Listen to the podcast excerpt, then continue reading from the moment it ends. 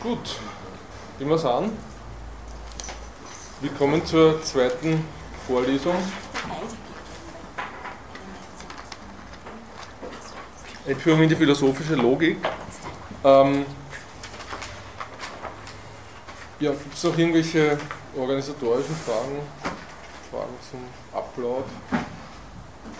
Also wie gesagt, das Skriptum, nachdem ich vorgebe, befindet sich auf der Homepage. Wenn Sie da reingehen, ähm, direkt über die Uni-Homepage am besten, da ist der Link und, und dort können Sie dann das Skriptum runterladen, ausdrucken. Wenn Sie selber keinen Drucker haben, gibt es oben im, in der Bibliothek die Möglichkeit, das mit der Copycard zu machen. Ähm, wir haben, ja, wenn es sonst keine Fragen gibt zum Ablauf, dann würde ich sagen, gehen wir es an. Wir haben das letzte Mal begonnen mit ein paar kurzen Überlegungen zu, was ist Logik eigentlich in der Art und Weise, wie wir sie hier behandeln werden, was ist philosophische Logik ähm, und haben dann ein paar Mengen theoretische Grundbegriffe diskutiert. Dieser Kollege hat mir immer geschrieben, es ist ein kleiner Fehler unterlaufen. Das ist eine unglückliche Formulierung. Ich habe da am Anfang diese Russellsche Paradoxie vorgestellt und habe offensichtlich in der Vorlesung sowas gesagt wie, dass aus dieser Tatsache, dass eine Menge x und oder ein Objekt x und die Menge, die das Objekt x enthält, diese Annahme folgt, nämlich dass x kein Element von sich selbst sein kann. Und das stimmt natürlich nicht. Das folgt nicht daraus und das eine ist eine Annahme und das andere ist eine andere Annahme. Die hängen irgendwie zusammen, aber es ist keine Implikationsbeziehung zwischen den beiden. Im Skriptum steht es eh richtig, aber wenn man sich das überlegt, ist es natürlich Unsinn und, und, und äh, man kann diese Annahme aus der nicht folgen. Äh, ansonsten war die Überlegung einfach nur die, äh, dass man sieht, dass die Grundlegung der Mathematik, die Grundlegung einer mathematischen Sprache mit so einer Mengentheorie, wo man einfach sagt, eine Menge ist halt irgendwie so eine Gesamtheit von Dingen, die man da zusammenfasst in irgendeiner Weise und zu Mengenklammern setzt, was auch immer, äh, alles andere als, als, als einfach ist. Und das ist anders, als man am Anfang geglaubt hat in der Mathematik, keineswegs so ist, dass es ein, ein, ein, Begriff ist, den man sich einmal kurz überlegt und dann hinschreibt und sagt, so funktioniert das jetzt.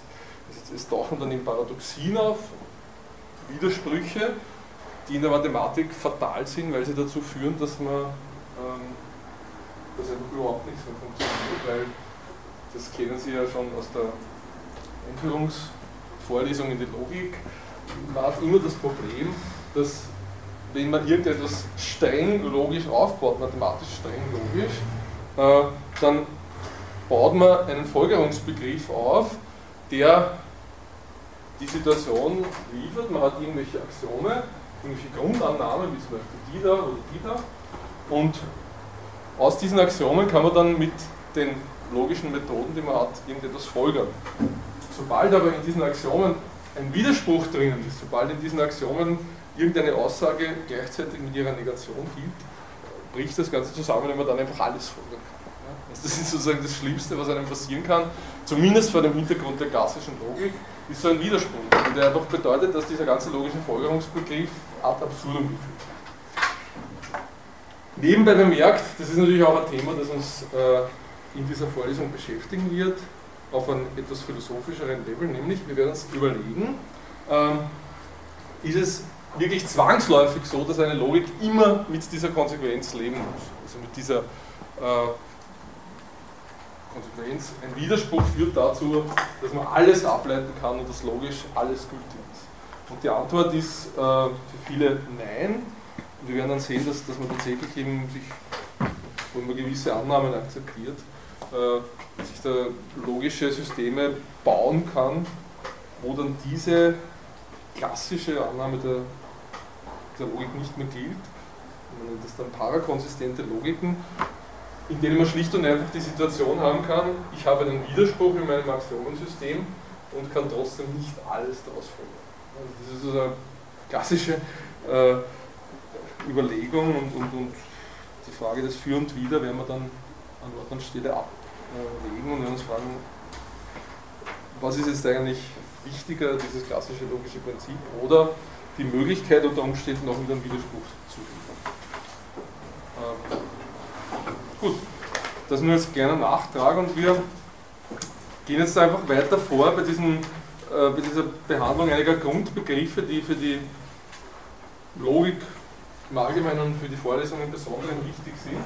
Äh, ein Grundbegriff, auf dem letztlich das ganze logische Vokabular aufbaut, ist der Begriff des, des geordneten Paars bzw. des, des Endtupels.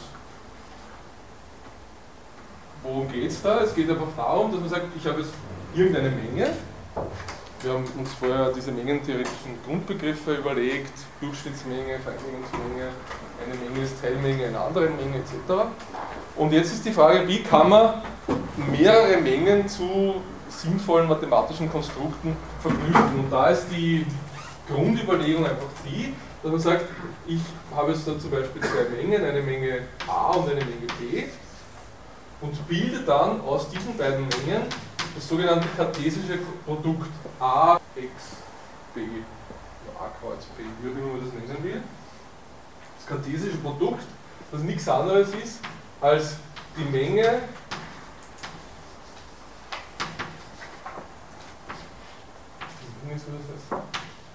aller geordneten Paare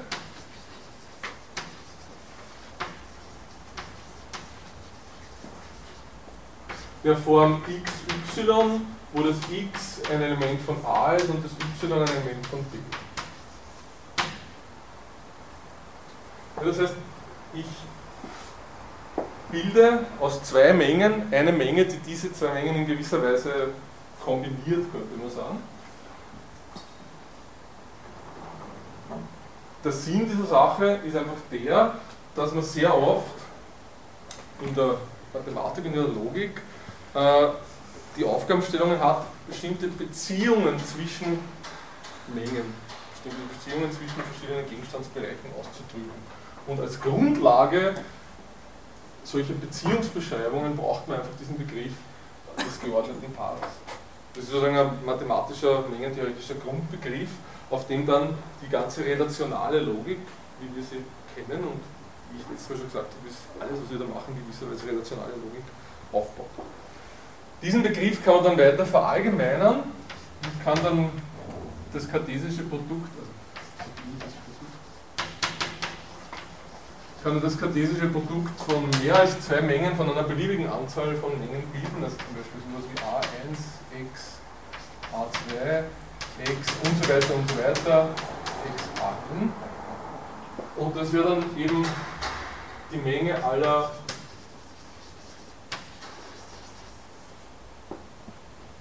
n-Tupel der Form x1 bis xn, wobei das x1 ein Element von dem a1 ist und so weiter und das xn ein Element von dem a1. Das ist nur eine Verallgemeinerung dieses, dieses Begriffs des geordneten Paares und dient einfach dazu, ähm, Beziehungsbeschreibungen zu ermöglichen, deren Grundlage mehrere Mengen sind. Beliebige Anzahl von Mengen, eine endliche Anzahl unter Umständen auch eine unendliche Anzahl von Mengen. Ähm, also, das ist wirklich nur eine mathematische Festsetzung, aber grundsätzlich, wie gesagt, eine sehr, sehr wichtige, sehr, sehr wichtige Festsetzung und ein sehr fundamentaler Grundbegriff. Deswegen überlegen Sie sich einfach bei all diesen Dingen, ich kann das jetzt eigentlich nur auf die Tafel hinschreiben, aber wichtig ist, man sollte das bei so formalen Sachen einfach zu Hause sich dann noch einmal anschauen und irgendwie durchdenken und sich überlegen, was, was heißt das jetzt genau, wie funktioniert das. Ähm,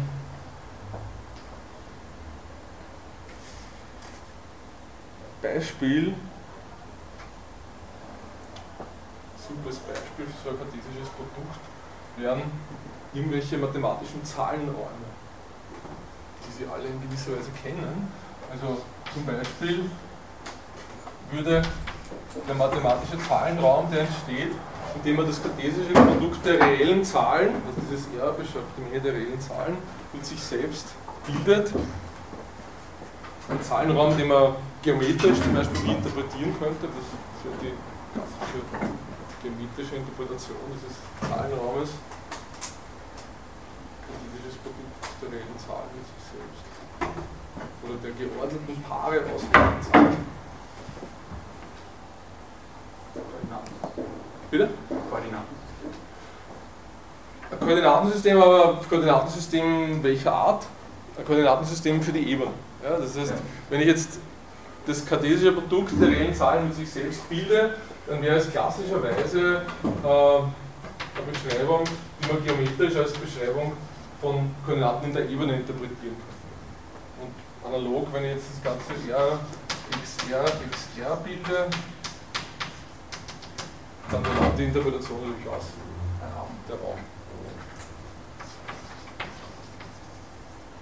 Tatsächlich kommen solche Fälle, wo man eine bestimmte Menge mehrmals mit sich selbst kartesisch multipliziert, sehr oft vor. Deswegen verwenden wir da Abkürzung dafür, damit man nicht immer Rx, Rx, Rx, Rx, schreiben muss.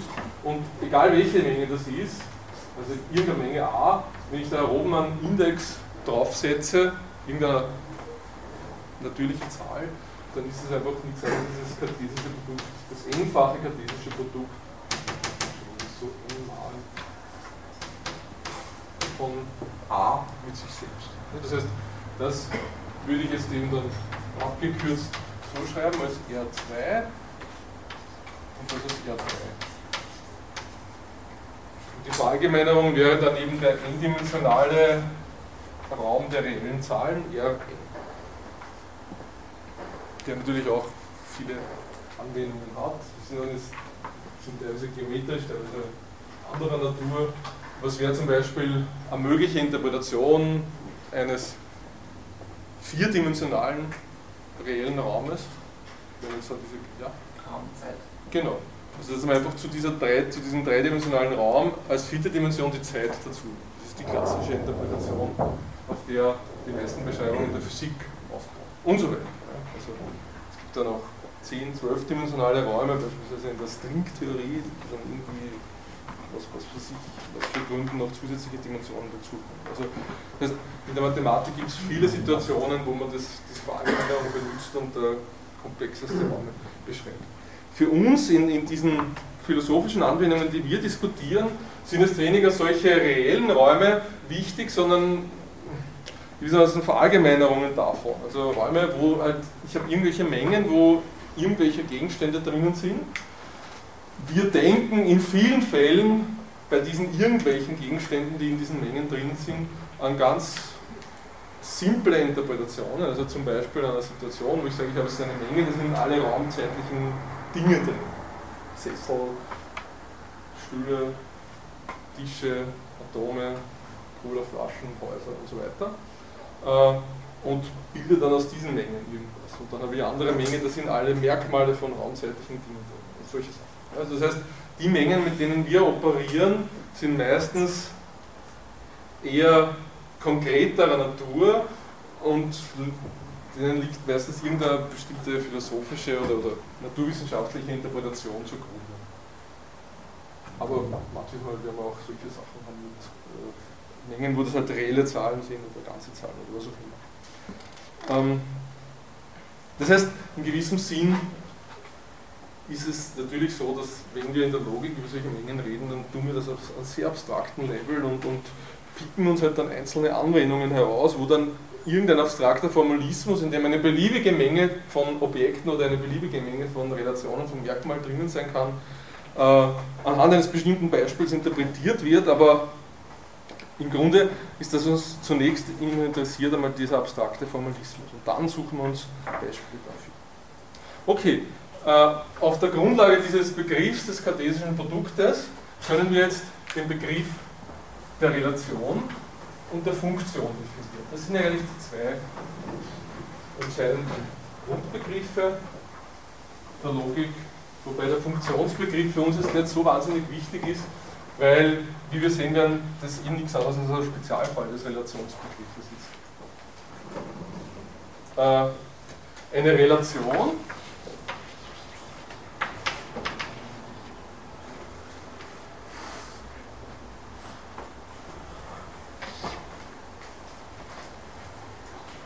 nichts anderes als eine, sagen wir so, ist eine Teilmenge eines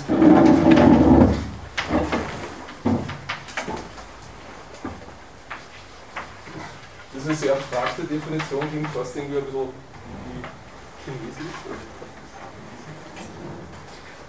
Ähm, was kann man sich darunter vorstellen? Es ist, wie gesagt, wie die allgemeinste Form, Definition dieses, dieses Relationsbegriffs. Wir haben irgendein kartesisches Produkt und dieses kartesische Produkt kombiniert verschiedene Mengen miteinander und was die Relation macht ist, dass sie einen Teil aus diesen kombinierten Mengen herausnimmt und zwar genau diesen Teil, der bestimmte Beziehungen ausdrücken soll, um die es uns in dem konkreten Fall geht. Wir müssen das jetzt natürlich anhand von etwas konkreteren Beispielen irgendwie motivieren. Fangen wir an mit einem ganz simplen Beispiel an, nämlich mit dem Beispiel einer einstelligen Relation. Eine einstellige Relation basiert gewissermaßen auf dem trivialen Fall des kartesischen Produktes, nämlich dem, wo ich überhaupt nur eine Menge habe. Also ich habe nicht ein Produkt einer Menge mit sich selbst oder eine Menge mit einer anderen Menge, sondern ich habe nur eine Menge. Sozusagen eine, ein nullfaches kartesisches Produkt, könnte man sagen. Also es ist ein bisschen, muss man ein bisschen aufpassen, warum soll das jetzt ein kartesisches Produkt sein? Ich habe gar kein Produkt drinnen. Das ist sozusagen der Trivialfall, das Nullfache. Das heißt, die einstellige Relation basiert auf irgendeiner Menge m und ist definiert als Teilmenge dieser Menge m. Ja? Äh, diese Teilmenge kann im Extremfall natürlich die ganze Menge m umfassen, ähm, aber im Regelfall wird es einfach eine bestimmte echte Teilmenge sein. Und Interpretation dieser ganzen Sache ist natürlich die, dass man sagt,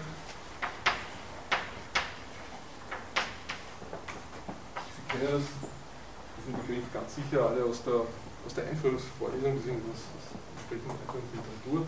Dieses R drückt ein bestimmtes Merkmal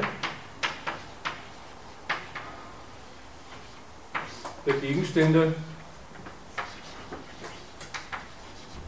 in M aus. Ja? Also das heißt, das ist eine ganz simple Situation. Beispielsweise nehmen wir diese Interpretation her, die ich vorher schon nahegelegt habe. Wir sagen, M könnte zum Beispiel sowas sein wie raumzeitliche Gegenstände.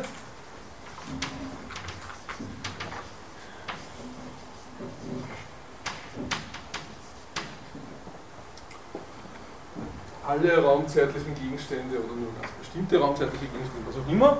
Und das R drückt dann irgendein Merkmal aus. Was wäre ein Beispiel, ein mögliches Beispiel für so ein Merkmal der Gegenstände? Irgendwas. Festigkeit? Naja, das ist, Festigkeit ist deswegen kein gutes Beispiel, weil das Merkmal soll ja so simpel sein, dass ich sage, dieser raumzeitliche Gegenstand hat dieses Merkmal und der andere hat es nicht. Bei Festigkeit, da denkt man eher daran, man sagt, der eine ist fest, der andere ist weich oder so, oder man drückt Festigkeit ans Halbe. Das heißt, es ist ein gutes Beispiel für Relation, aber nicht für eine einstellig, sondern für eine mehrstellige. Wir können es dann nachher gleich äh, diskutieren. Ja? Was wäre ein Beispiel für ein einstelliges, ganz simples Merkmal?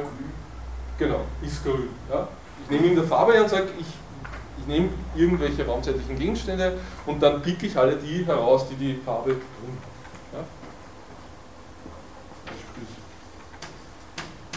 ist grün.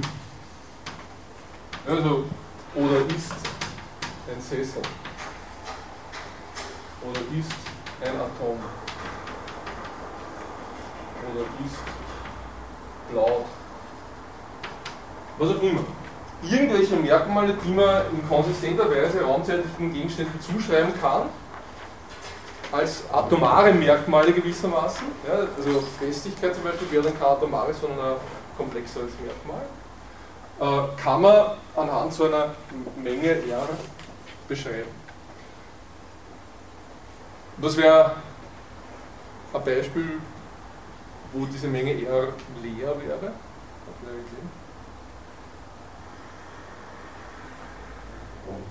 Es ist so simpel, dass es schon wieder einfach ist. Irgendwas ist kein Merkmal eines raumzeitlichen Gegenstands. Zum Beispiel. Aber das ist fast zu philosophisch. Was ich sage, R ist eine Primzahl oder so. Ja? Ein, ein, Objekt ist eine Primzahl. Ich nehme raumzeitliche Gegenstände, kein raumzeitlicher Gegenstand ist eine Primzahl. Oder, wie Sie gesagt haben, kein raumzeitlicher Gegenstand ist nicht gleich sich selbst. Ja, das heißt, es gibt natürlich auch Beispiele, ähm, wo das eher leer wäre. Primzahl oder ist kein raumzeitlicher, das ist überhaupt das Simpelste, ist kein Raum, raumzeitlicher Gegenstand.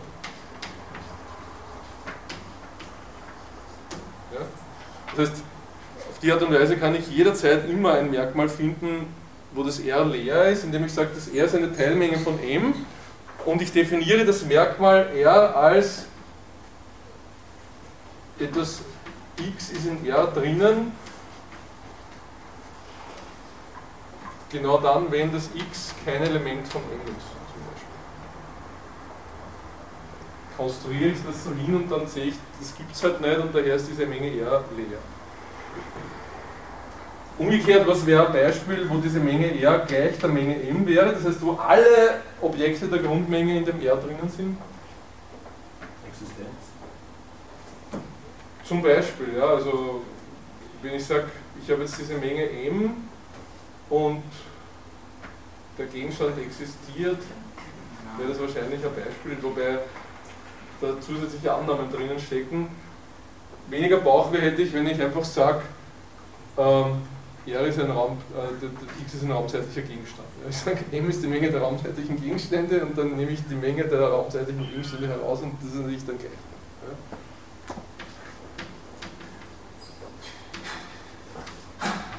Also irgendwie, es muss irgendwie zirkulär sein, die Definition muss eindeutig zirkulär sein, damit ich sicher gehen kann, dass auch wirklich die ganze Menge ist. Mit der Existenz, das werden wir später noch besprechen, das ist ein komplexer Begriff. Ähm, wo man zunächst natürlich einmal sagen muss, was bedeutet es überhaupt äh, zu existieren. Weil, ich meine, um ein bisschen vorzugreifen, es könnte sein, dass wir eine Menge haben, wo Objekte drinnen sind, die offensichtlich nicht existieren. Ja, also zum Beispiel, es könnte in dieser Menge drinnen sein, das runde Viereck oder der goldene Berg oder irgend sowas. In irgendeinem Sinn könnte es drinnen sein. Vielleicht. Und wenn das so wäre, dann wäre Existenz kein Kriterium, das mir eben diese ganze Menge definiert, weil ich habe eben dann Gegenstände, die nicht existieren. Was auch immer das bedeutet, ja, das ist also eine äh, komplexe Frage. Ja? Kann man dann über physikalische Messbarkeit definieren? Existenz? Nein, das RSM. Ähm, könnte man auch versuchen, ne, indem man einfach sagt, ja, ist ein raumzeitlicher Gegenstand, das heißt, man könnte es komplexer aufdrehen. Man, äh, man könnte sagen, ich habe jetzt ähm, alle raumzeitlichen Gegenstände und ich versuche, ich nehme die Menge aller messbaren Dinge und überlege mir dann, ob das dann gleich dem M ist. Also ich würde sagen, es ist nicht gleich, weil da ja das Problem vorliegt, dass man in der Physik viele Objekte, oder es ist zumindest nicht, es ist keineswegs klar, dass das gleich ist, weil man in der Physik jede Menge Gegenstände postuliert offenbar von denen man überhaupt noch nicht weiß, ob man sie jemals messen kann. Also sie haben jetzt diese Sachen mit dem X-Boson und alle möglichen äh, anderen Teilchen, die da postuliert werden und man beschäftigt sich ja die ganze Zeit damit, äh, diese Teilchen nachzuweisen. Also das heißt, man weiß eigentlich gar nicht, ob jeder physikalische Gegenstand messbar ist. Vielleicht gibt es irgendwelche physikalischen Gegenstände, die existieren in gewisser Weise als physikalische Gegenstände, sind aber nicht messbar. Das heißt, das ist a, also es ist keine triviale es ist sicher alles andere als ein trivialer Fall, wo diese Gleichheit vorliegt. Wobei sich generell, äh, dadurch, dass wir jetzt von der raumzeitlichen, von einer raumzeitlichen äh, Menge ausgehen, sind da einige äh, Probleme entstehen, oder? Ja, ja. Und wenn wir jetzt eher von einer einfach normalen dreidimensionalen Menge ausgehen, dann haben wir viel weniger Probleme, weil Existenz oder wenn wir sagen, ja, Einhorn, äh, dann können wir nicht sagen, dass das nicht unbedingt Teil der äh, raumzeitlichen Menge ähm, R hoch 4 ist in dem Sinn. Also Realisation 4 in, dem Sinn, weil es könnte ja sein, dass es irgendwann einmal ähm, einem Wissenschaftler gelingt einem Pferd ein Horn aufs Genau, oder und das kriegt der Kinder das halt auch erfahren. Oder wir könnten das dann, genau, wir Ja, könnten das dann modal logisch interpretieren und könnten sagen, es gibt zwar in unserer möglichen Welt keine Einhörner, aber es gibt irgendwo eine mögliche Welt, in der es dann schon Einhörner gibt. Und so. Also wie man das jetzt genau interpretiert und, und was man da genau meint, wenn man sagt, das eben sollen jetzt die raumzeitlichen Gegenstände sein oder räumliche Gegenstände, das ist eigentlich egal. Ne? Das, es, es, geht, es geht jetzt nicht darum, dass wir als Grundlage unserer Vorlesung da sowas wie eine Grundmenge m definieren, wo wir sagen, das sind jetzt die raumzeitlichen Gegenstände, sondern das ist so ein völlig heruntergekochtes Beispiel, wo wir sagen, irgendwie wird es schon existieren und wir reden halt davon und wenn wir uns einig sind, dass das so ist, aufgrund unserer Intuition, dann genügt uns das schon. Es geht also wirklich nur darum, so ein, so ein Dummy-Beispiel zu haben, anhand dessen wir bestimmte Formalismen diskutieren können. Ja, Wenn es da wirklich um die Frage ginge, ist es jetzt sinnvoller, räumliche Gegenstände zu definieren oder raumzeitliche Gegenstände, sozusagen einfacher oder philosophisch intuitiver, dann ist es extrem kompliziert. Aber in diese Fragen tauchen wir, wenn überhaupt, dann erst irgendwann ein, wenn man zum Beispiel Zeitlogik oder so Sachen diskutiert. Also es geht jetzt wirklich einmal nur darum, irgend so ein, ein, ein Dummy-Beispiel zu haben, das wirklich nichts Großartiges besagt und anhand dessen wir bestimmte äh, Formalismen einfach zunächst einmal vorläufig illustrieren können. Und später dann können wir natürlich dann auch in die Details einer philosophischen oder wissenschaftstheoretischen Interpretation eingehen, aber das ist jetzt vorläufig nicht das, was wir, was wir machen wollen.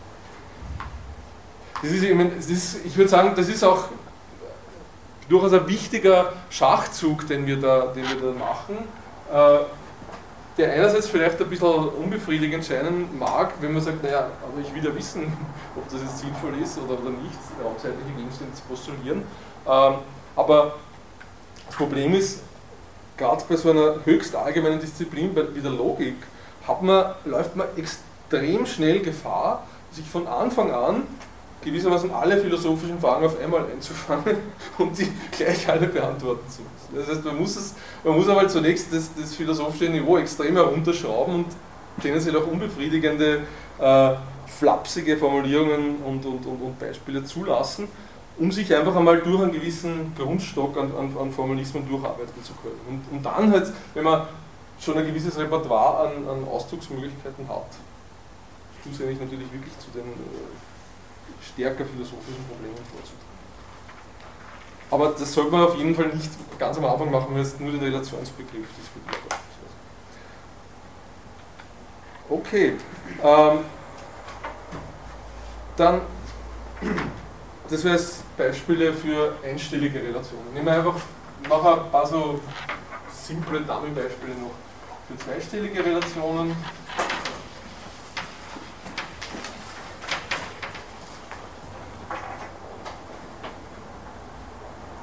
lege da deswegen jetzt auch Wert darauf, weil es wirklich nicht zu unterschätzen ist, äh, diese, diese Formalismen, diese, diese ganz simplen Formalismen vollständig zu verstehen, eben weil sie so simpel sind. also das, ist einfach, dieser Relationenbegriff etwas, wo sehr viel drinnen steckt und, und wie gesagt, im Prinzip baut ja die ganze Relation, die ganze Logik, sogenannte relationale Logik auf diesen Begriff auf. Zweistellige Relation, ein Beispiel, für eine Relation, wo ich irgendeine Grundmenge habe. Es können auch zwei Grundmengen sein natürlich, können verschieden sein. Und die Relation beschreibt eine Teilmenge des kartesischen Produktes. Mit anderen Worten, die Relation ist charakterisiert als eine Menge von geordneten Tafeln. Im ersten Fall ist die Relation charakterisiert einfach als eine Menge von Elementen der Grundmenge. Chefs daher. Menge von Elementen der Grundmenge. Wie gesagt, das ist, man muss sich das irgendwie klar machen, wie das funktioniert, weil man denkt eigentlich bei einer Relation intuitiv daran, dass es eine Beziehung zwischen verschiedenen Objekten beschreibt. Bei der einstelligen Relation ist das nicht der Fall. Man beschreibt eine triviale Beziehung und das ist im konkreten Fall einfach die Angabe von Objekten einer, einer Grundmenge, die zum Beispiel eine bestimmte Farbe haben oder laut sind oder sessel sind oder was auch immer. Bei der zweistelligen Relation haben wir es da zu tun, sozusagen natürlich im Analogieschluss, als Angabe einer Menge von geordneten Paaren. Also jetzt haben wir nicht nur eine Menge, äh, die da beteiligt ist, sondern wir haben zwei Mengen. Und das ist natürlich eigentlich das klassische Beispiel für Relation, kann man sagen. Also wenn man vom, in der natürlichen Sprache, in der Alltagssprache den Begriff Relation verwendet, denkt man meistens an das, an eine zweistellige Relation. Ich habe ein Objekt und dieses Objekt steht zu einem anderen Objekt in einer Beziehung. Das heißt, was wäre ein Beispiel für so eine zweistellige Relation? Also,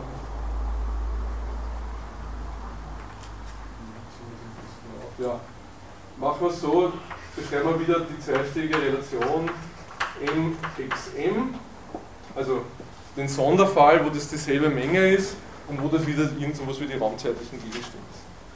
Was wäre da als ein Beispiel für so eine zweistellige Relation? Ich glaube, es ist immer noch die Festigkeit, da müsste man dann noch was anderes uns überlegen, aber zwei raumzeitliche Gegenstände stehen zueinander in irgendeiner Beziehung. Was könnte das sein? Ist Vater von. Genau. Ich sage, ist Vater von.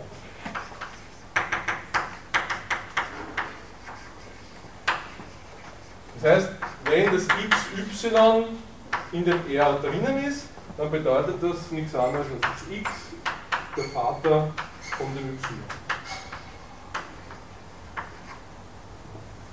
Anderes Beispiel wäre, sind verschwägert oder verwandt.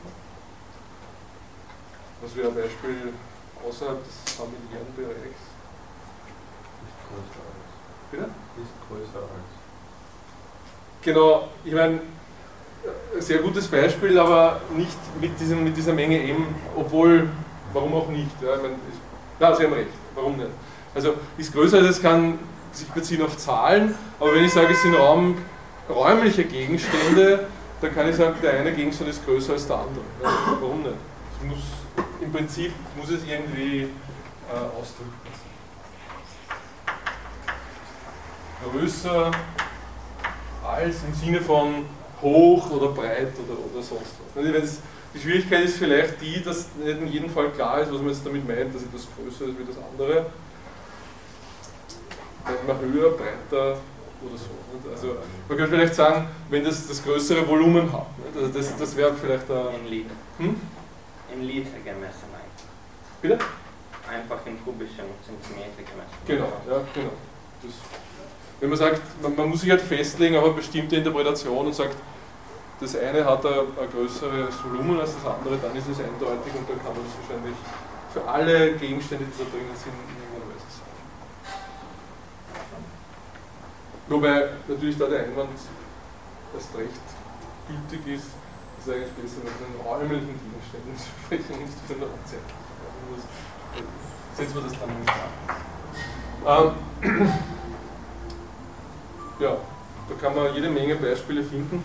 Ich muss mich nur kurz entschuldigen, ich muss jetzt diesen blöden Parkschein ausfüllen. Es tut mir leid, ich hoffe, das wird nicht öfter passieren, aber es ist leider unmöglich, da eine, einen Park-and-Ride-Parkplatz zu bilden das dort einrichte.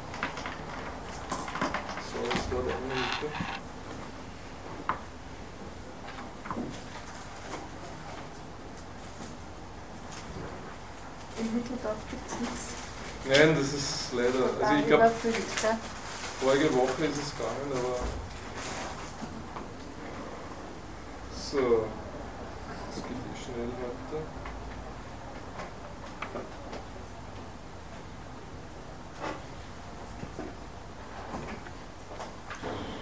Müsste nach Otterkring fahren. Ja, ich weiß ich habe auch das, ist, Problem. Das ist schwierig, ja. Das ist momentan.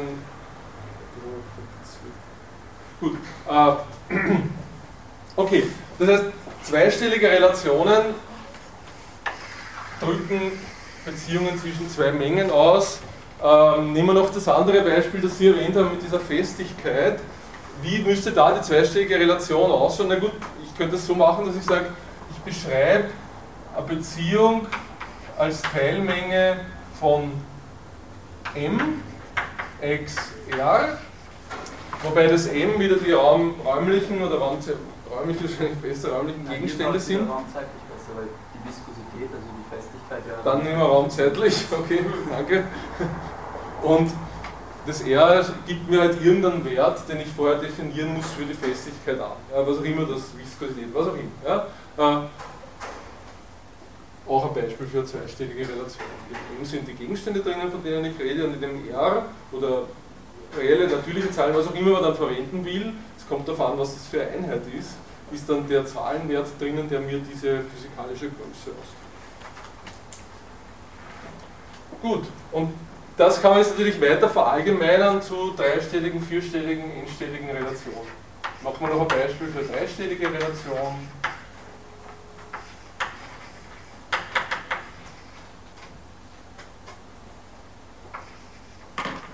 Also das wäre jetzt dann natürlich eine Menge von drei Tupeln, also von solchen geordneten Mengen, die drei Elemente enthalten. Beispiel für dreistellige Relation. Man muss einfach nur irgendwie noch ein bisschen komplizierteres finden wie bei der zweistelligen Relation. A wirft den Hammer auf B. A wirft den Hammer auf B. A auf C auf B. A, genau, das ist besser. Wir brauchen für den Hammer eine eigene Stelle praktisch. Ne? A, wirft, A wirft C auf B. Das heißt, wir haben jetzt da praktisch sowas. Und wenn das x, y, z in diesem R drinnen ist, dann heißt das nichts anderes als x wirft y auf z.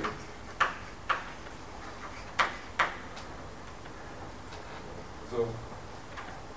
Ein anderes, wenn wir diese Verwandtschaftsbeispiele wieder nehmen wollen, könnte man sagen, ein Beispiel wäre, das erste Objekt ist Sohn oder Tochter von dem zweiten und dem dritten Objekt. Das heißt, man kann sich leicht denken, dass es auf unterschiedlichste Weisen möglich ist, da das zu verallgemeinern und immer komplexere Relationen zu finden. Und es ist auch tatsächlich oft wichtig und sinnvoll, dass man in der Logik die Möglichkeit hat, Relationen auszudrücken, die komplexer sind als nur einstellige oder nur zweistellige Relationen. Und weil das so ist, weil man einfach diesen, diese Verallgemeinerung gern haben will, deswegen definiert man die Logik von vornherein als komplexen Formalismus, der eben Relationen beliebiger Stellenzahl zulässt. Das kennen Sie alle aus der Prädikatenlogik erster Stufe, wo ich dann sage, ich habe halt ich hab eine abzählbar unendliche Menge von einstelligen Prädikaten, eine abzählbar unendliche Menge von zweistelligen, dreistelligen und so weiter für jede beliebige endliche Stellenzahl.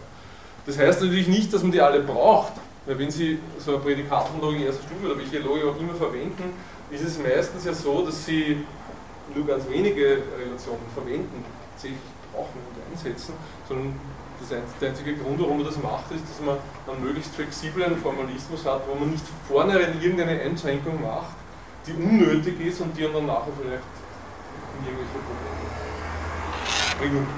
Ja, inwiefern spielen leere Mengen in der, in der, in der philosophischen Debatte, in der philosophischen Logik eine Rolle?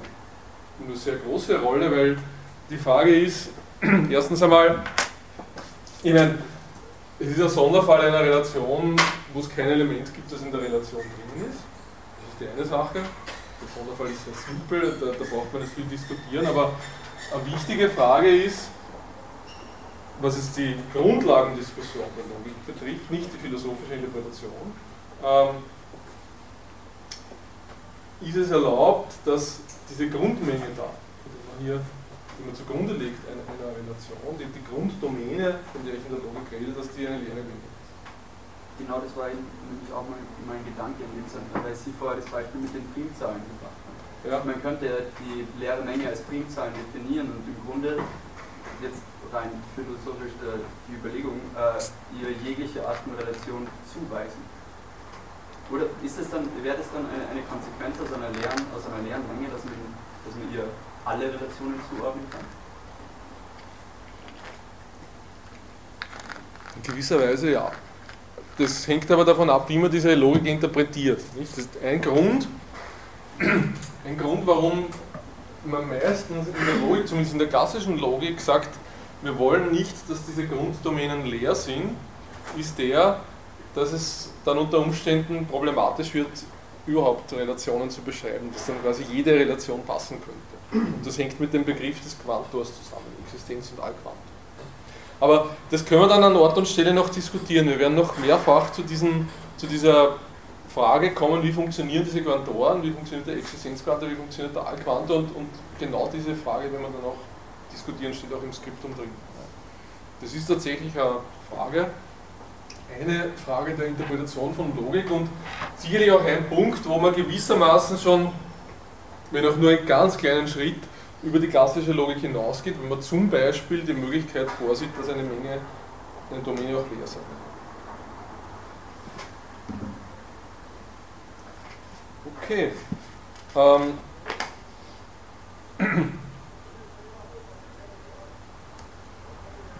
Ich weiß nicht, vielleicht dieses Beispiel mit der zeitlichen Ordnung lassen wir das jetzt einmal. Das ist vielleicht geschickter, wenn wir das dann im Rahmen der Zeitlogik diskutieren, weil das da vorne steht dann, aber das, das ist eigentlich nicht unbedingt notwendig. Eine Sache, naja gut, vielleicht wollen wir es trotzdem. Ich weiß nicht, ist doch schon den Grund wieder, warum ich das mache. Ähm, was wir noch kurz uns überlegen sollten, ist, wie kann man jetzt solche Relationen wir nehmen jetzt einmal nur das Beispiel der zweistelligen Relationen her, weil das irgendwie so der Standard, Standardfall ist. Wie kann man solche Relationen jetzt unabhängig von der Frage, ob das leere oder nicht leere Teilmengen sind, ähm, sonst noch mathematisch charakterisieren? Und diese Frage ist auch sehr wichtig in der Logik und das ist tatsächlich, wie wir sehen werden, ähm, beispielsweise in der Modallogik so, dass ein Großteil der Diskussionen, die in der Modallogik geführt werden, also die Unterscheidung zwischen diesen unterschiedlichen Systemen der Modallogik, S4, S5 und so weiter, das werden vielleicht manche von Ihnen diese Stichworte schon kennen, darauf basiert, dass man bestimmte Relationen hinsichtlich ihrer algebraischen Eigenschaften analysiert.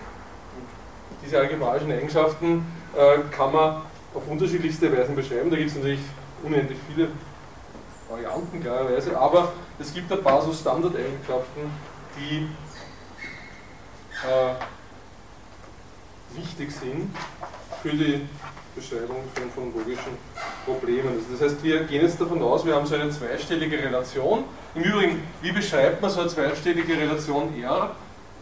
Also die eine Teilmenge von mxn ist zum Beispiel. Da gibt es natürlich verschiedene Möglichkeiten, das darzustellen, dass nämlich ein Paar XY dieser Relation genügt. Die eine Möglichkeit ist die, die ich vorher verwendet habe, nämlich indem ich einfach sage, das XY ist ein Element von R. Ja, das ist sozusagen die Standardmöglichkeit, weil habe gesagt, das ist einfach R ist eine Menge von solchen Paaren und ich sage jetzt, XY ist ein Element von R, das heißt, steht in dieser Beziehung R. Aber weil das irgendwie langwierig zu schreiben ist, verwendet man oft auch andere Varianten, also zum Beispiel die, dass man das so schreibt, xr, y, oder Variante, wie Sie alle auch kennen, die in der Logik sehr häufig verwendet wird, dass man das R voranstellt und R Klammer XY schreibt. Wichtig ist einfach zu wissen, dass, das, dass diese Möglichkeiten äquivalent sind, das ist dasselbe drückt die gleiche Sache aus, nämlich den Sachverhalt, dass xy, das geordnete Paar xy, ein Element dieser Relation ist. Und wir verwenden die einfach je nach Lust und Laune austauschbar. Auf der Grundlage beschreiben wir jetzt ein paar solche algebraischen Eigenschaften von zweistelligen Relationen.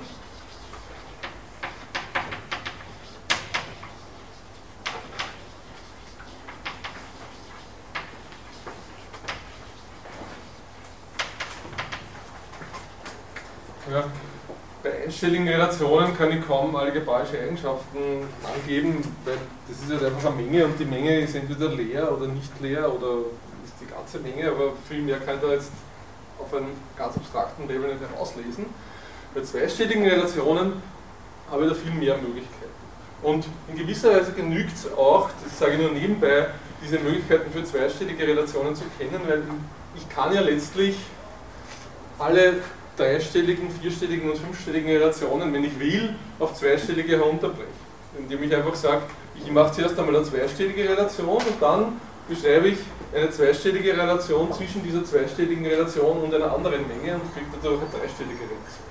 Ja, und, und so weiter und so fort. Sage ich nur nebenbei, also in gewissem Sinn braucht man eigentlich nur zweistellige Relationen und alles andere kriegt man dann eh gratis. Warum man die auch einführt und verwendet, die, die 3, 4, 5 und endstelligen Relationen, ist wirklich nur eine Frage der Bequemlichkeit.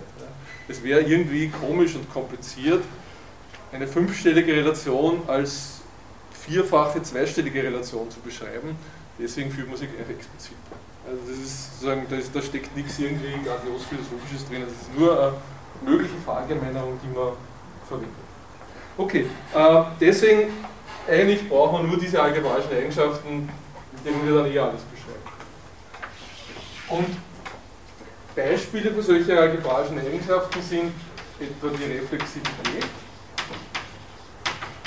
Das ist da im Spektrum aufgelistet auf Seite 11.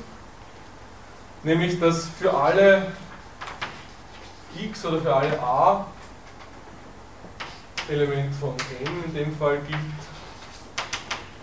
a eher a. Also Reflexivität bedeutet einfach, jedes Objekt steht zu sich selbst in dieser Beziehung R. Was wäre eine reflexive Beziehung? Was wäre ein typisches Beispiel für eine reflexive Beziehung? Das ist irgendwo schon einmal erwähnt worden zunächst. Ich glaube, Sie haben vorher irgendwas Ähnliches erwähnt. Das gleiche. Genau. Ja.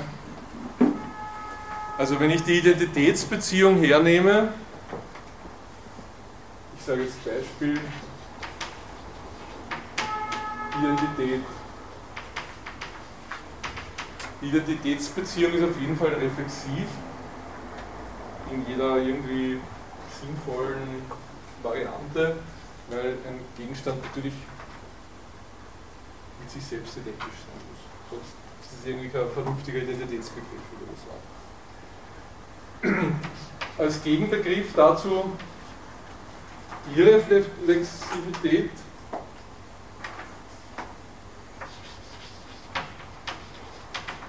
Ich habe ein anderes Beispiel auch noch drinnen. Sowas wie der Begriff kleiner gleich, der ist auch reflexiv. Ja? Einfach weil er die Identität mit einbezieht. Also das ist kein Beispiel. Irreflexivität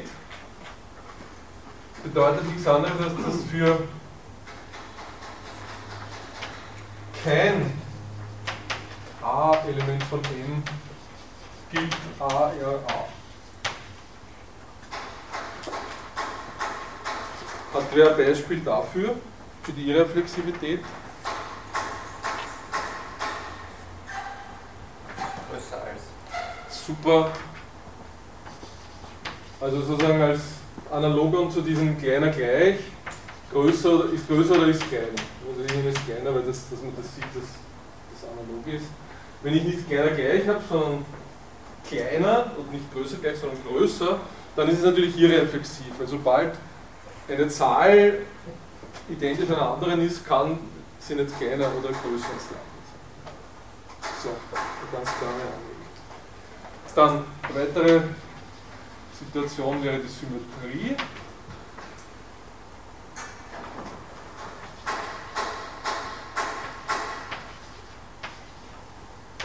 Ein naheliegender, naheliegender Begriff, Symmetrie, was kann Symmetrie bedeuten? Die Relation muss symmetrisch sein, das heißt, sie muss umkehrbar sein. Wenn A ja B gibt, so gibt auch B R A.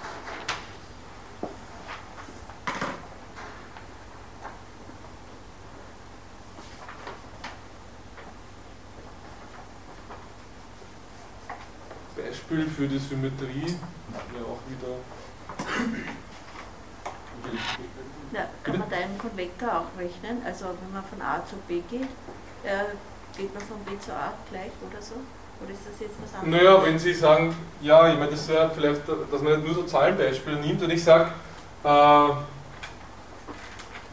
ich meine, es ist die Frage, ob es wirklich symmetrisch ist, aber wenn ich sage, wenn, wenn, wenn ich von A nach B gehen kann, dann kann ich auch von B nach A gehen. Ja? Also als, im Sinne von Ortsbeschreibungen. Orts, ja? ja. Wenn es ist nicht zwangsläufig so, aber es könnte in vielen Fällen so sein, das ist eine symmetrische Relation. Und wenn ich in der Lage bin, von A nach B zu gehen, dann gibt es keinen Grund, warum ich von, nicht von B nach A gehen könnte. Ja, es stimmt natürlich nicht immer. Stellen Sie sich vor, Sie haben da irgendwie so eine Tür drinnen, wie man die manchmal findet, wo ich nur in eine Richtung durchgehen kann. Dann ist es schon wieder nicht symmetrisch. Ich kann da zwar raus, aber ich komme nie mehr wieder rein. Also das heißt, man muss vorsichtig sein bei nicht mathematischen Beispielen. Verwandtschaft. Bitte? Verwandtschaft. Verwandtschaft, die wäre auf jeden Fall symmetrisch, würde ich sagen, genau. Also wenn ich sage, A ist mit B verwandt, dann ist auch B mit A verwandt. Da könnte man nur vielleicht irgendwelche sagen wir, satirischen Gegenbeispiele finden, die jetzt nicht einfallen. Bitte? In der Regel ist die Ehe also auch symmetrisch. In der Regel, genau. Also das, In der Regel. Sie sagen schon, das ist so Sache.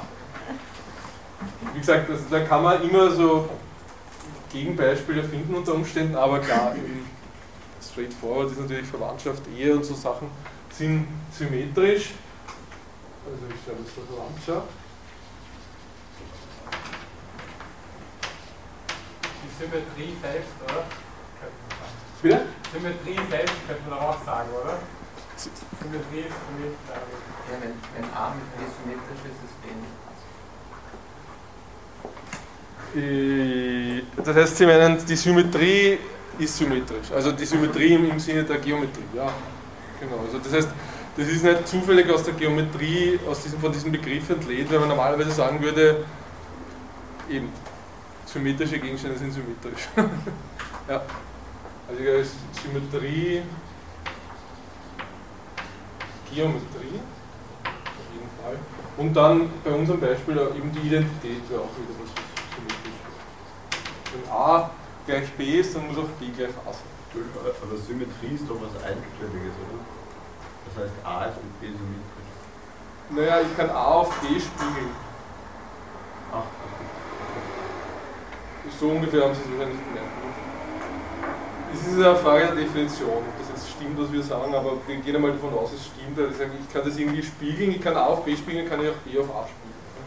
Also das heißt, es ist kein Zufall, dass dieser Begriff Symmetrie verwendet wird, der ja ursprünglich natürlich aus der Geometrie ähm, aber Identität ist natürlich jetzt rein, was diese mathematischen Sachen betrifft oder logischen Sachen, das wichtigste Beispiel.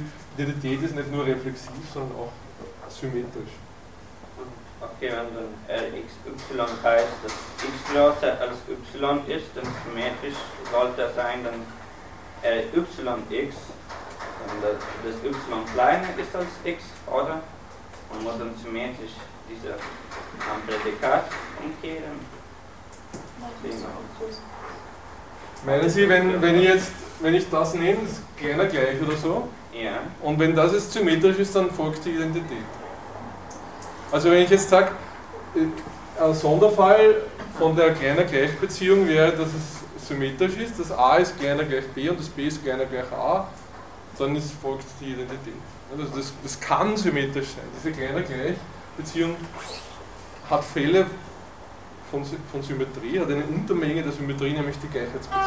Aber sie ist nicht symmetrisch, weil es gibt eben viele Fälle, wo das nicht symmetrisch ist, weil es eben wirklich kleiner ist und nicht gleich. Deswegen können wir es hier nicht als Beispiel dazu schauen. Ähm, dann gehen wir es noch durch diese Begriffe Antisymmetrie. Also, das ist auch eine wichtige Beziehung, wenn A ja B und B ja A gilt.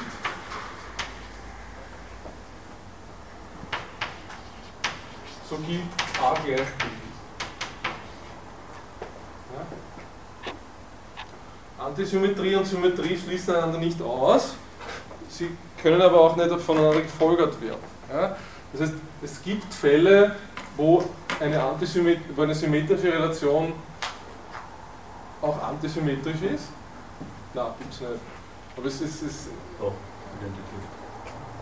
Genau, die Identität, aber die ist trivialerweise antisymmetrisch. Ja. Aber ähm, zum Beispiel die kleiner Gleichbeziehung. Das wäre jetzt ein gutes Beispiel für Antisymmetrie. Die ist nicht symmetrisch, ist aber antisymmetrisch. Es gibt diese Fälle, wo ich a kleiner gleich b und b kleiner gleich a habe. Da folgt aber dann immer die Identität. Aber jede, jede Relation, die gleichzeitig symmetrisch und antisymmetrisch ist, muss man ja, Identität. Muss so etwas ähnliches wie Identitätsrelation sein. Bei Identität oder eine Sammlung? Hm? Identität oder eine Teilmenge von der Identität. Ja. Genau.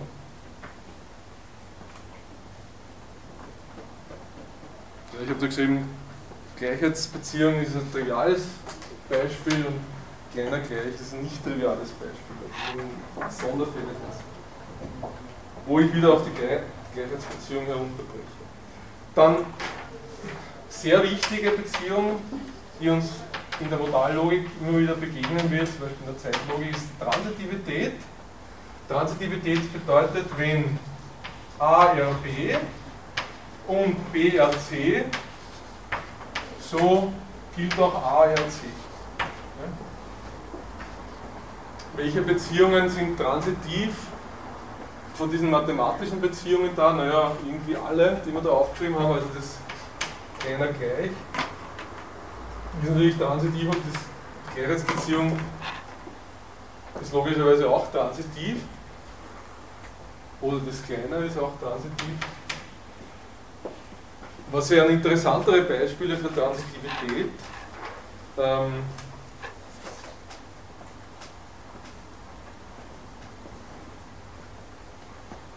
ja, ein interessantes Beispiel für Transitivität ist, ist die Zeit, würde ich sagen. Ja? Also, wie gesagt, Zeitlogik, wenn wir dann versuchen werden, Zeit irgendwie zu logifizieren, dann brauchen wir einen Zeitbegriff als Grundlage. Und dieser Zeitbegriff wird irgendwie so beschrieben, dass wir sagen, wir haben da eine Menge von Zeitpunkten, also diese Grundmenge m sind Zeitpunkte. Und diese Zeitpunkte ordnen wir in irgendeiner Form. Mit so einer kleinen Relation oder so, kann man vielleicht auch irgendwie anders symbolisieren oder mathematischen jetzt unterscheidet. Und klar ist, wenn diese Zeitrelation bedeutet, a, a kleiner b bedeutet, dass a früher als b ist, dann muss natürlich das transitiv sein. Also wenn das a früher als b ist und das b früher als c, dann muss das a auch früher als c sein. Das ist auf jeden Fall eine Grundeigenschaft jeder äh, Zeitrelation und damit auch eine ganz wichtige Eigenschaft einer Zeitlogik, wie wir dann später sehen.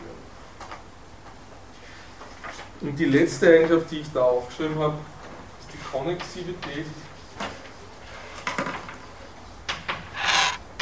Und ist auch in der Modallogik kommt die immer wieder vor. Also für alle A, B aus diesem M gilt entweder A, R, B oder B, R, A im Sinne des nicht ausschließlichen oder. Also jetzt sollte man vielleicht das entweder damit lassen. Nicht A, R, B oder B, R, A Beziehungsweise, ich sage manchmal ganz gerne, schreibe ich halt A, B und oder B, A. Das ist nicht ausschließlich sogar. Kann natürlich auch beides geben. Unter Umständen, dass es nicht festgelegt. Das Einzige, was Konnexivität bedeutet, ist, wenn ich zwei beliebige Elemente von meiner Menge nehme, dann müssen die in irgendeiner Beziehung zueinander stehen.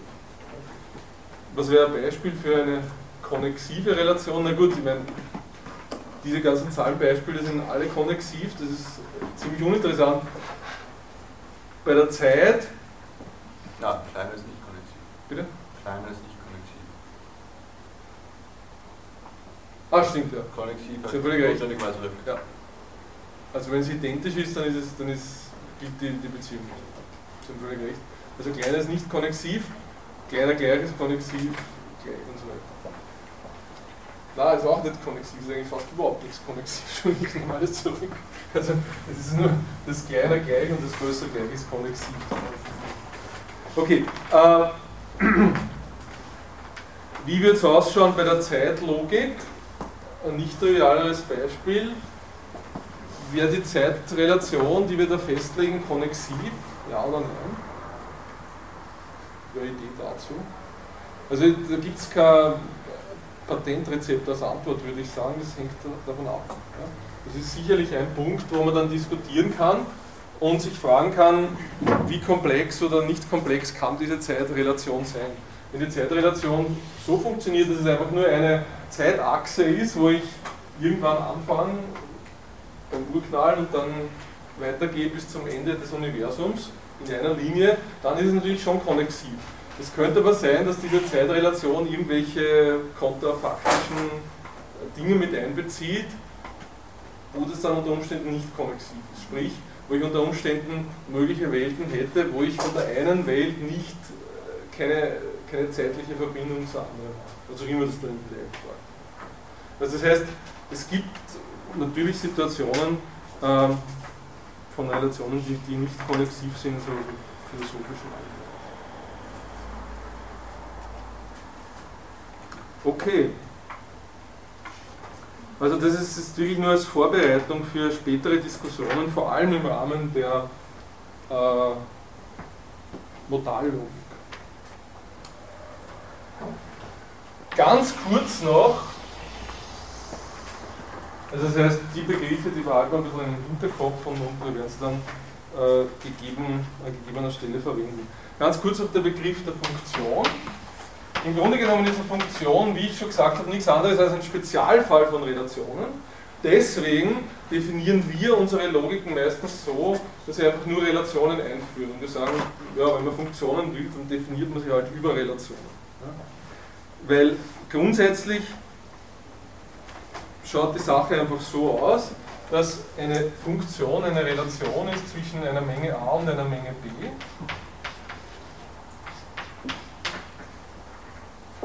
die die Eigenschaft hat, dass ich jedem Objekt aus A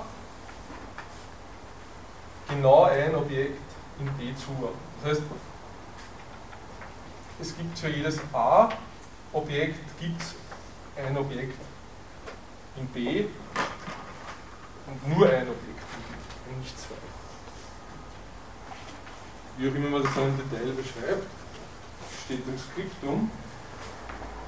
Ähm, wichtig ist der Funktionsbegriff natürlich deshalb, weil ich mit dem Funktionsbegriff in der Lage bin, bestimmten Objekten bestimmte Objekte zuzuordnen.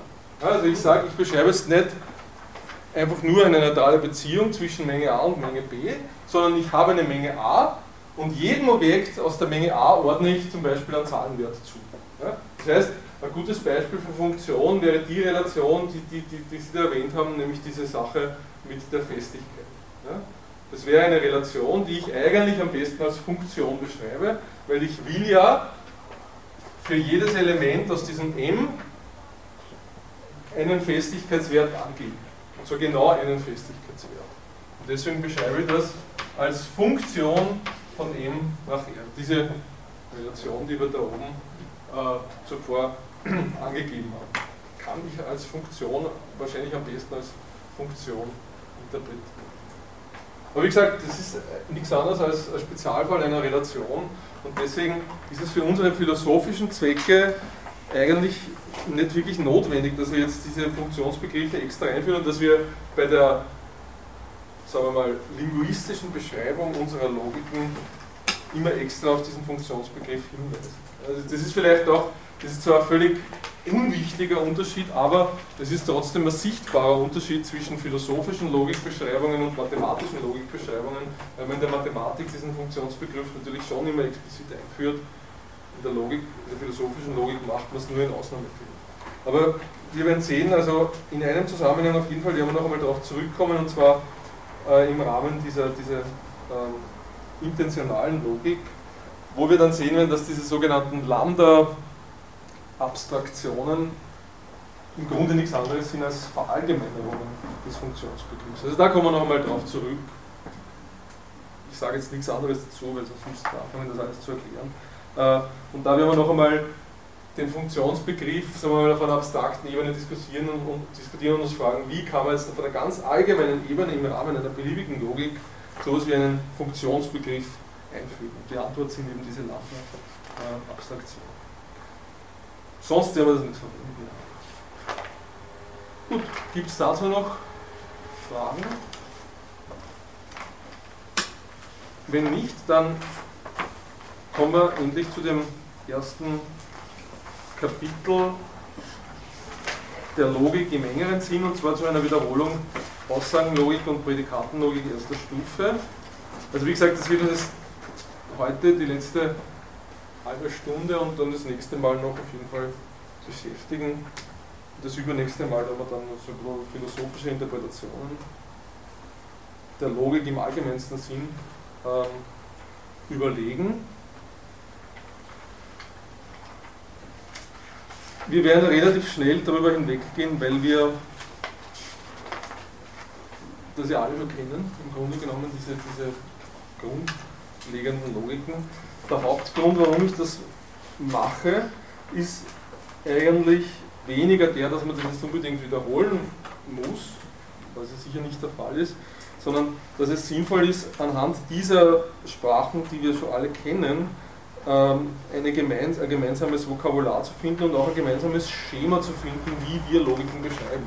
Weil wenn Sie das Skriptum durchgeblättert haben am Bildschirm, dann werden Sie sehen, es sind ja sehr viele Logiken, die wir da diskutieren, sehr viele unterschiedliche formale Sprachen und um sich dieses Vorhaben zu erleichtern, ist es ganz sinnvoll, dass man sich einfach einmal auf einem sehr abstrakten Level zunächst einmal kurz überlegt, wie ist so eine Logik eigentlich aufgebaut und so buchstäblich linguistisch aufgebaut. Ja, was sind eigentlich, was sind die, die Dinge, die ich sagen muss, wenn ich eine Logik beschreibe? Und in dem Zusammenhang kann man sich einfach so gewisse Techniken überlegen und die dann anwenden und kann sich dadurch die, das Leben ein bisschen erleichtern. Also das ist eigentlich der Hauptgrund, warum wir das machen. Vielleicht eine kurze Vorbemerkung, das ist das, was da auf der, in dieser einleitenden Seite zur Aussagenlogik und Prädikatenlogik erster Stufe steht. Es ist, glaube ich, ganz lustig, sich einmal zu überlegen. Ich habe schon erwähnt, Logik, im Grunde ist es natürlich was, das geht zurück bis in die Antike. Aristoteles, gewisserweise, war natürlich der Begründer dieser Disziplin, auch der Begründer dieser Disziplin im modernen Sinn. Ähm, aber es gibt offensichtlich trotzdem ganz grundlegende Unterschiede zwischen dieser aristotelischen Logik, die ja in gewisser Weise auch eine formalisierte Logik ist. ist ja, Sie können ja auch die aristotelische Logik in Formeln hinschreiben als mathematischen Formalismus und der modernen Logik, wie sie durch Frege begründet wurde. Und dieser Unterschied liegt eben darin, und das ist das, was man hier immer hört, wenn man, wenn, wie man diesen Unterschied beschreibt, in erster Linie darin, dass die moderne Logik das ist, was wir eine relationale Logik nennen. Das bedeutet im Umkehrschluss aber nicht, dass die, die aristotelische Logik nicht relational ist und dass da keine Relationen vorkommen, aber was es sehr wohl bedeutet ist, dass Aristoteles aus bestimmten philosophischen Motiven heraus nur eine ganz, ganz eingeschränkte Form einer solchen relationalen Logik verwendet hat, in diesen Syllogismen, wo im Prinzip immer nur einfache Beziehungen beschrieben werden zwischen Subjekt und Prädikat eines Satzes. Ja? Also alle Menschen sind sterblich, Sokrates ist ein Mensch, also ist Sokrates sterblich, etc. etc.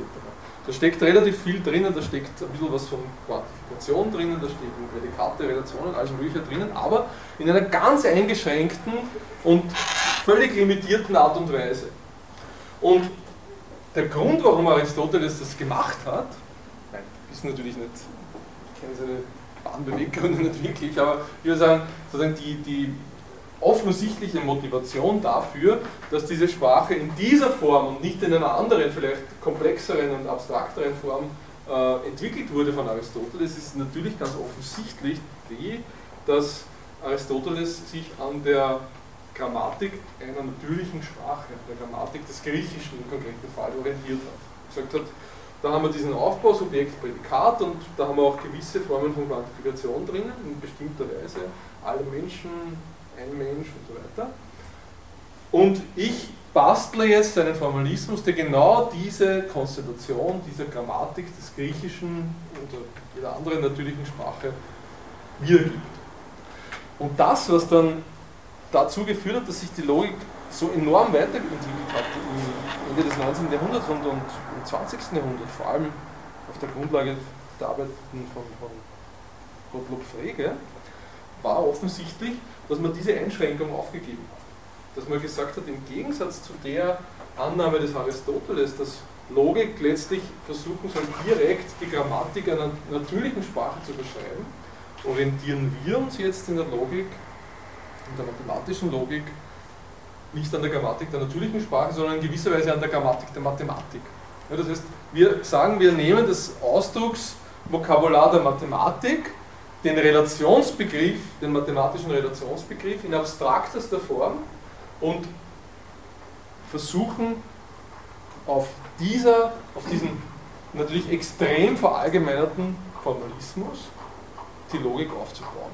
Das ist genau im Grunde das, was, was dann passiert ist und da zeigt sich dann natürlich, wenn man das analysiert, klarerweise, äh, dass dieser aristotelische Formalismus da zwar irgendwie drinnen steckt, aber nur als ein winzig kleines Fragment und, und eigentlich auch als ein, ist rein logisch betrachtet, gar nicht besonders interessantes Fragment, würde ich sagen. Also das heißt, in gewissem Sinn, wenn man es ganz simpel sagen will, die moderne Logik ist nichts anderes als eine Verallgemeinerung und eine, äh, eine, eine, eine, eine Reformulierung auf einem wesentlich abstrakteren Level und der Aufgabe dieser, dieser sagen wir mal, naiven äh, Verbindung mit, der, mit den Konstellationen in, in, einer, in der Sprache, die wir im Alltag sprechen. Okay, äh, jetzt ist die Frage, wie bauen wir eine solche Logik in unserem heutigen Sinn auf schrittweise? Also das, was ich vorher erwähnt habe, diese, diese sagen wir mal, linguistische Seite dieser, dieser Logikbeschreibungen, die wir hier machen. Und da kann man das letztlich in mehrere Schritte zerlegen, die in fast jedem Fall eine Rolle spielen. Äh, der erste Schritt ist, wir müssen für unsere Logik einmal sowas angeben wie ein Vokabular. Das heißt, wir müssen uns einmal fragen, was sind eigentlich die Grundbestandteile der Realität, die wir in unserer Logik direkt adressieren wollen, denen wir in unserer Logik Namen geben. Wir müssen einfach einmal Zeichen angeben, bestimmte Mengen von Zeichen, müssen diese Zeichen in bestimmte Klassen einteilen und, und, und ähm, ganz abstrakt äh, informell beschreiben. Auf der Grundlage dieses Vokabulars müssen wir dann eine Syntax definieren. Das heißt, wir müssen dann sagen, in welcher Beziehung können diese Zeichen zueinander stehen, welche Verknüpfungen solcher Zeichen sind erlaubt, welche Verknüpfungen solcher Zeichen bilden erlaubte, wohlgeformte logische Formeln oder erlaubte, wohlgeformte logische Terme etc. Das heißt, diese zwei Schritte hängen natürlich unmittelbar zusammen und das Vokabular für sich genommen zunächst sagt im Rahmen des, dieser ganzen Logik eigentlich überhaupt nichts, ist aber deswegen sinnvoll, trotzdem es einmal explizit äh, herauszupicken, weil wir ja immer schon irgendwie eine informelle Beschreibung des Vokabulars haben. Das heißt, wir wissen im Grunde ja eh schon, worauf wir hinaus wollen, beginnen daher mit dieser informellen Beschreibung und machen es dann erst äh, ein bisschen formal, was ich sage. Vokabular, Syntax, nächster Schritt dann natürlich, wie Sie alle wissen, Semantik. Was bedeutet das dann? Das bedeutet, wir haben jetzt in der Syntax das Vokabular einfach rein syntaktisch interpretiert und gesagt, ich kann dieses Zeichen mit diesem Zeichen in der Situation kombinieren, in der anderen kann ich es nicht kombinieren. Mit der Semantik machen wir dann was, was eigentlich ursprünglich für die meisten Logiker was ganz Komisches gewesen ist. Ja, also sowohl ein aristotelischer Logiker als auch ein Logiker wie Frege und, und viele seiner Nachfolger, der frühe Kanner, Russell etc., hätten und haben einfach diese Unterscheidung nicht gesehen. Ja, das muss uns klar sein. Also für uns ist das aufgelegt und wir kennen das ja alle auch aus Wörterbüchern und rüber, da gibt es Syntax und da gibt es Semantik. Aber für die Logiker war das am Anfang einfach nicht so klar. Weil für die Logiker im Grunde genommen das eher so funktioniert hat, bis, sagen wir mal, Tasky und, und, und, und später, dass sie gesagt haben, wir haben da ein Vokabular und dieses Vokabular, das besteht aus Namen.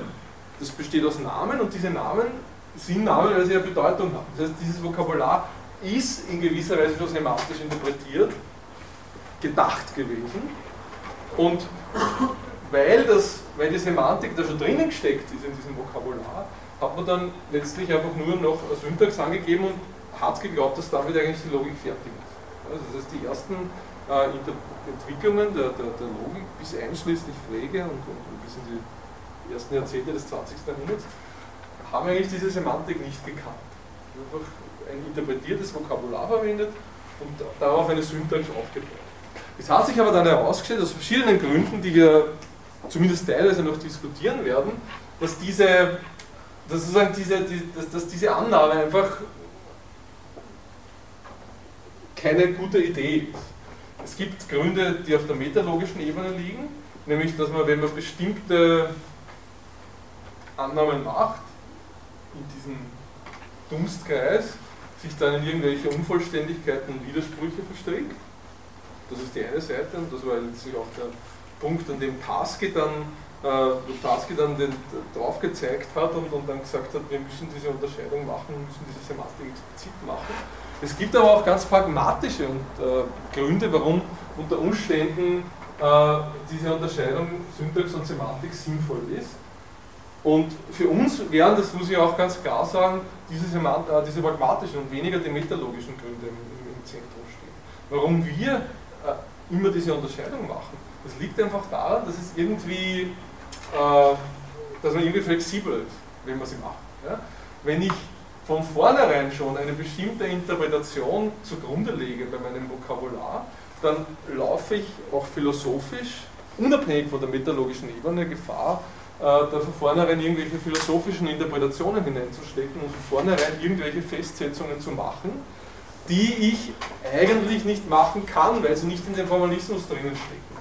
Das heißt, was man, da, was man philosophisch dadurch schlecht macht, unter Umständen, wenn man diese Unterscheidung Syntax-Semantik nicht macht, äh, ist, dass man nicht klar genug unterscheidet zwischen dem Formalismus und der Interpretation des Formalismus.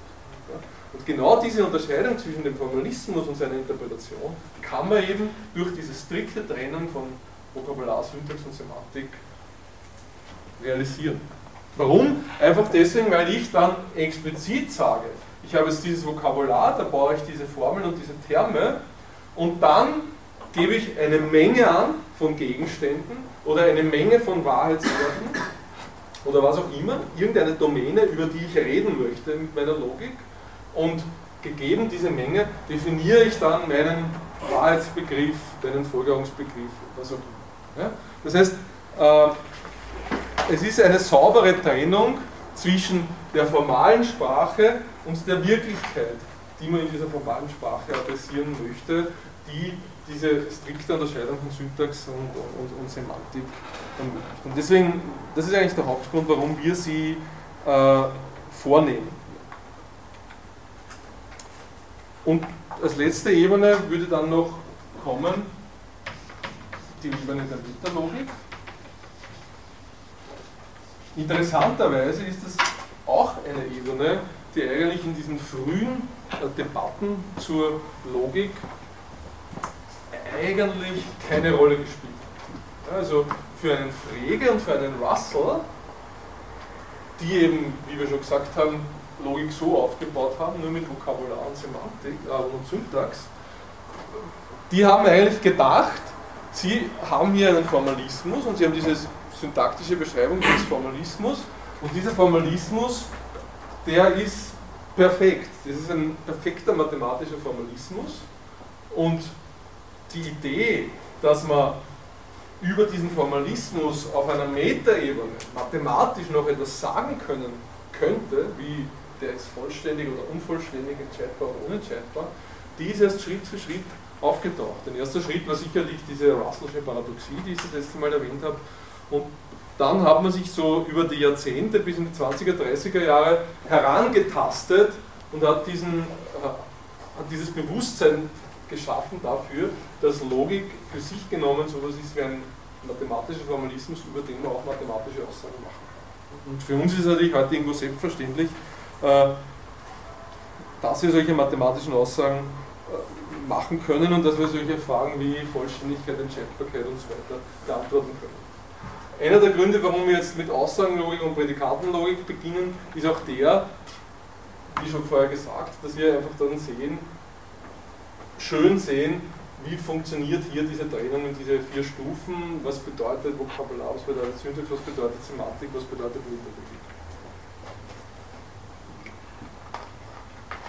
Machen wir es vielleicht, jetzt wird nicht ganz ausgehen, aber machen wir es kurz durch für die Aussagen.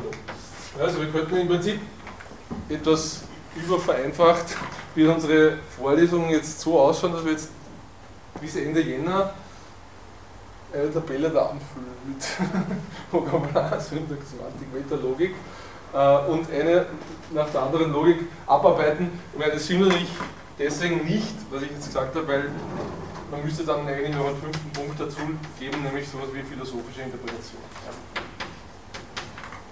Also, was ich jetzt hier adressiere, ist wirklich nur die kanonische Beschreibung einer Logik im mathematischen Sinn, die sich in diesen vier Punkten erschöpft. Aber wie man dann diese Sache philosophisch interpretiert, das ist für uns natürlich die zentrale Frage und äh, die kommt dann natürlich noch dazu. Okay, bei der Aussagenlogik ähm, haben wir zunächst einmal klarerweise ein sehr einfaches Vokabular. Dieses Vokabular besteht aus irgendwelchen Aussagenkonstanten. Wir werden das immer so handhaben, dass wir bestimmte Buchstaben verwenden für einzelne Teile dieses, dieses nicht logischen Vokabulars. Dem Fall zum Beispiel P für die Aussagenkonstanten. Diese Aussagenkonstanten bilden, wie ich gerade gesagt habe, das nicht logische Vokabular dieser Logik. Was heißt das? Nicht logisches Vokabular bedeutet in allen Fällen, dass wir mit diesen Zeichen, dass diese Zeichen im Rahmen unseres Formalismus Namen repräsentieren, die wir dann erst in der Semantik in irgendeiner Weise interpretieren. Und zwar nicht logisch interpretieren. Es ist keine Interpretation, die sich aus dem Formalismus heraus ergibt, sondern eine Interpretation, die wir semantisch zum Formalismus dazugeben müssen. Deswegen ist es nicht logisch. In dem Fall sind es einfach Aussagen, Konstanten und was wir in der Semantik machen, ist dann natürlich nichts anderes, als dass wir diesen Aussagen Konstanten Wahrheitswerte zuweisen.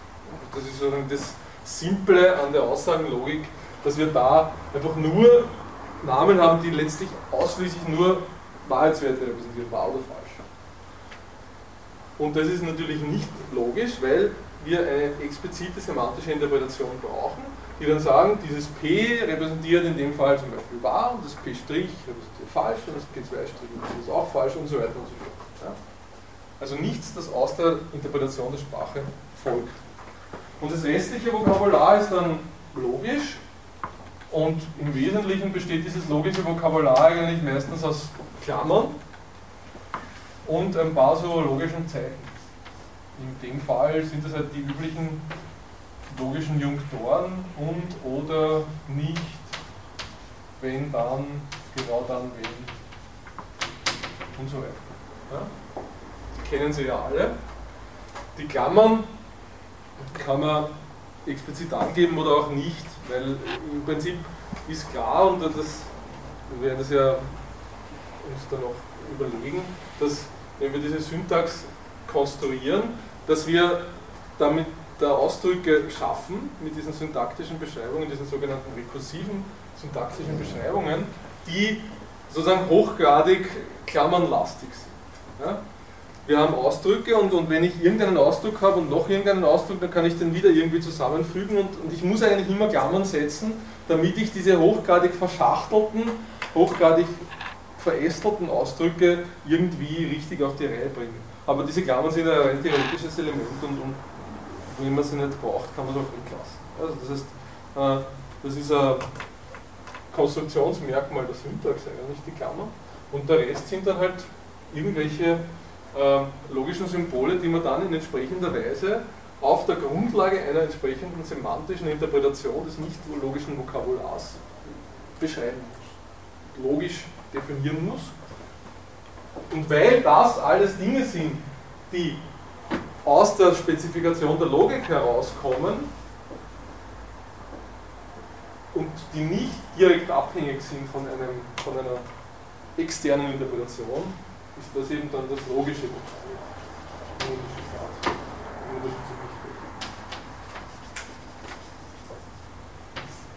Also ist eine wichtige Unterscheidung, die, die einem klar sein müsste, die in jeder Logik in irgendeiner Form vorliegt. Es gibt keine Logik, nur aus logischem Vokabular besteht, in diesem modernen Sinn. Ja, also für Frege, Russell wäre natürlich das alles logisches Vokabular gewesen in gewisser Weise, weil das ja alles schon interpretiert war.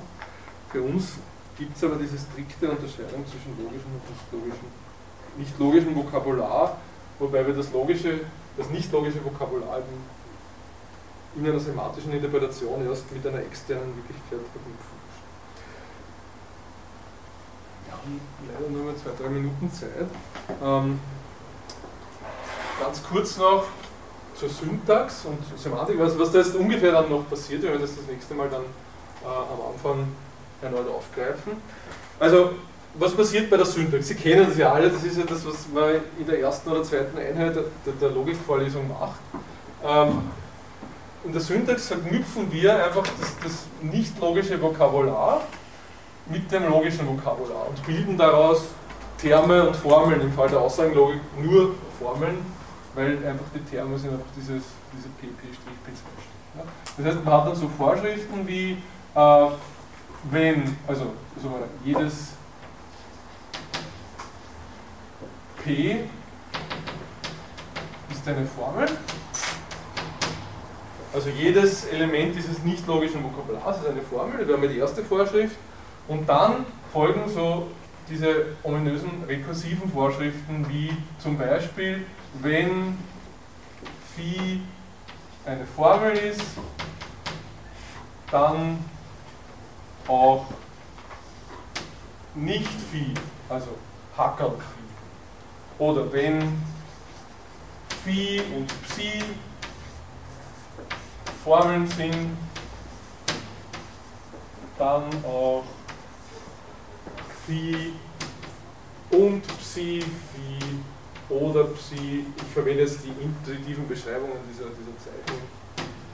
Phi, Pfeil, Psi und so weiter. Das heißt, wir haben zwei Schritte. Der erste Schritt identifiziert einfach das nicht logische Vokabular oder bestimmte Terme äh, als Formel.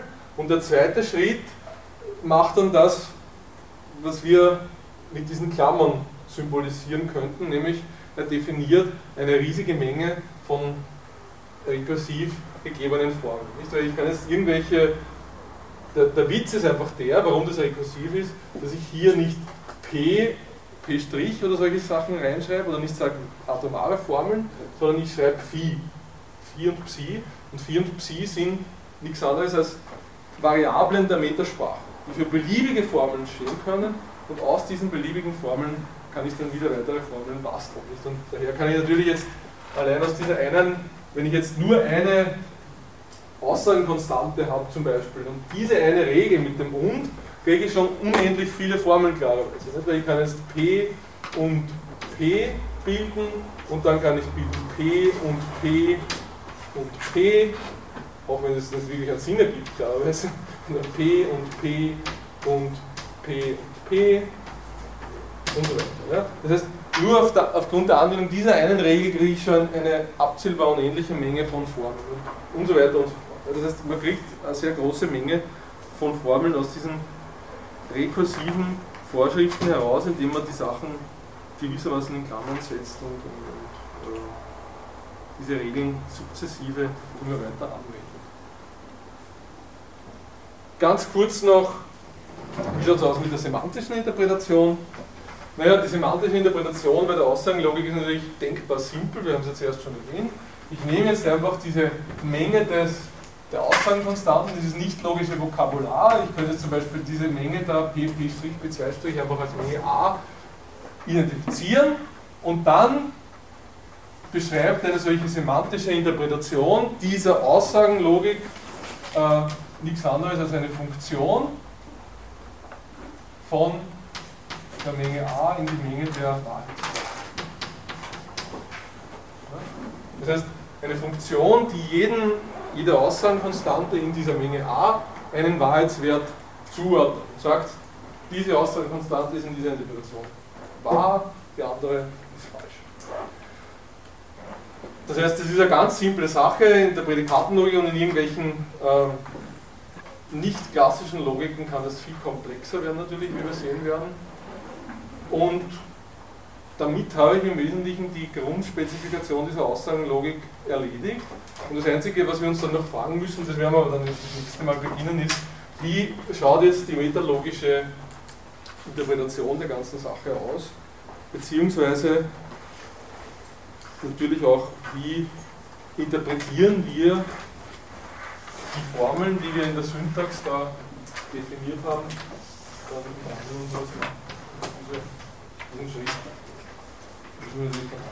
Gut, besprechen wir das, das nächste Mal noch kurz. Sie kennen das eher, als ich weiß, äh, aber ich möchte es trotzdem ganz kurz noch durchgehen, einfach damit wir eine gemeinsame Sprache haben und ein gemeinsames Vokabular. Vielleicht werden wir das nächste Mal dann auch ein bisschen schneller vorgehen und dann möglichst bald zu den philosophischen Interpretationen der ganzen Sache. Thank you.